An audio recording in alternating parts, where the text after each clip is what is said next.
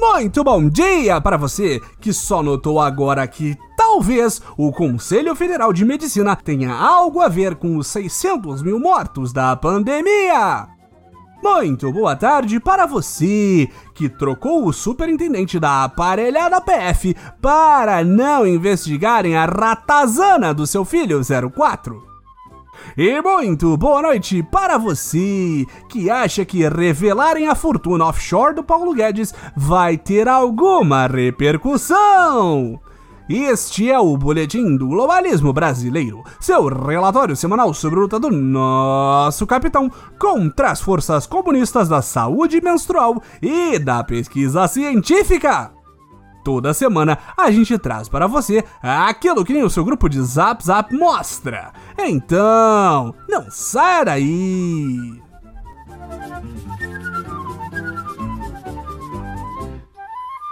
Patriotas, como todos sabemos, as coisas estão cada vez mais caras e precisamos economizar para respeitar o sagrado teto de gastos enquanto estouramos o cartão corporativo.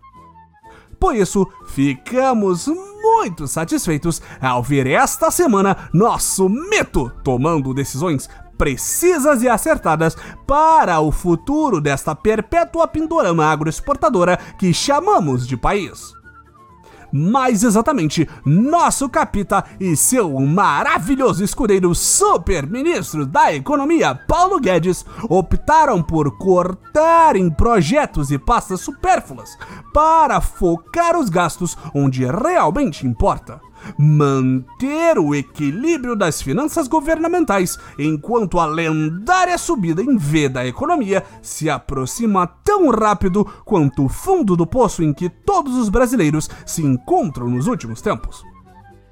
O primeiro corte foi a redução em 87% do orçamento do Ministério da Ciência e Tecnologia do astronauta e revendedor não autorizado da NASA, Marcos Pontes responsável pelo financiamento de inovações tecnológicas que incluem aí a criação de novos remédios e até mesmo a vacina brasileirinha para a gripe chinesa, o setor mais atingido pelo corte foi o das bolsas para cientistas, que desceu dos astronômicos 655 milhões de reais para apenas 7,2 milhões.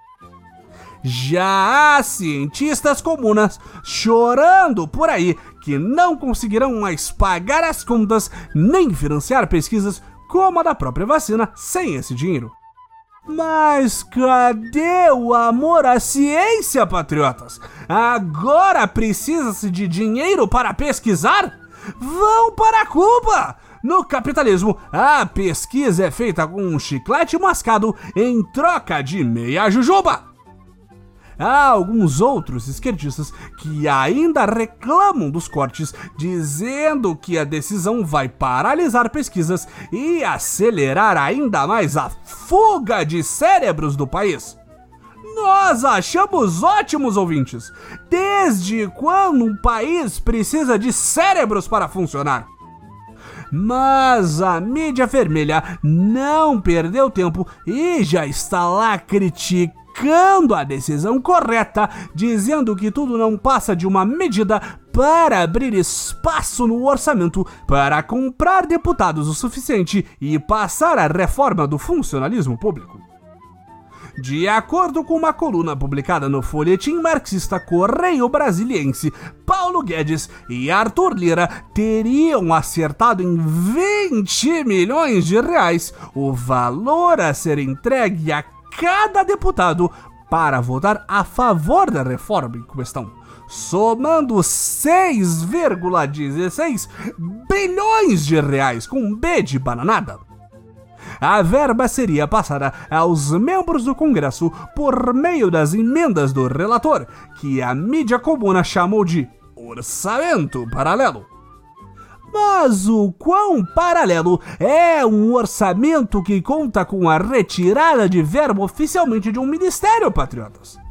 Todos sabemos que comprar apoio é muito mais importante do que fazer vacinas. Ainda mais no Brasil, um país no qual metade da população não vai se vacinar, segundo o gabinete paralelo do presidente paralelo. E isso nos leva à segunda economia que nosso capitão fez essa semana. Na quinta-feira, Bolsonaro vetou o projeto de lei que inclui a distribuição de absorventes íntimos para estudantes e escolas públicas de baixa renda e pessoas em situação de rua ou de vulnerabilidade extrema além de mulheres presidiárias e que estão cumprindo medidas socioeducativas. A distribuição de cestas básicas pelo Sistema Nacional de Segurança Alimentar e Nutricional também foi vetada. Pode parecer que isso foi feito por maldade do capitão, mas não foi, patriotas. Novamente, foram os temíveis problemas orçamentários. No encontro diário do culto ao capitão no Curralzinho, Bolsonaro explicou aos seus asseclas que o Congresso não incluiu na medida as fontes de verba para a compra e distribuição dos absorventes. O mito ainda rebateu quem disse que o projeto tinha sim fonte de custeio. O texto em questão dizia que o custeio deveria ser pelo SUS e pelo Fundo Penitenciário Nacional. Numa jogada brilhante, nosso capitão argumentou que absorvente não é medicamento essencial para ser distribuído pelo SUS e que restringir a população atendida pelo programa às mulheres pobres fere a universalidade do sistema de saúde público brasileiro. Além disso, Jair disse que não há nada na lei do Fundo Penitenciário Nacional que permita este uso para o dinheiro. Como sempre, os esquerdistas não podem ver uma mamata chegando ao fim que começam com o seu mimimi de sempre. Chamam o presidente de misógino, genocida, machista. Nada que já não tenhamos ouvido e que não seja verdade. Mas para provar que o presídio está certo, chamaram a mais querida das senhoras insanas do país, a nossa amada ministra da Mulher, Família e Direitos Humanos, Damares Alves a ministra apontou que mulheres pobres sempre menstruaram e nunca nenhum governo se importou com o problema. Mas se o Bolsonaro continuar a tradição e agir ativamente para impedir a resolução do problema, aí é machismo? Francamente, patriota. E Dada ainda completou dizendo que vai haver um programa sim para atender mulheres de baixa renda no futuro mas apenas depois que a pandemia acabar. O que deve ser por volta do ano de 2077, de acordo com nossas estatísticas. A ministra ainda afirmou que é preciso definir se a prioridade é absorventes ou a vacina contra o coronavírus. Muito bem colocado, ministra Damares.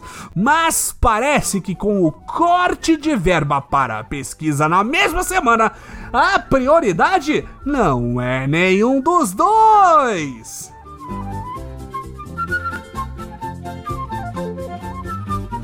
Esse foi o nosso Boletim do Globalismo Brasileiro para a semana de 11 de outubro.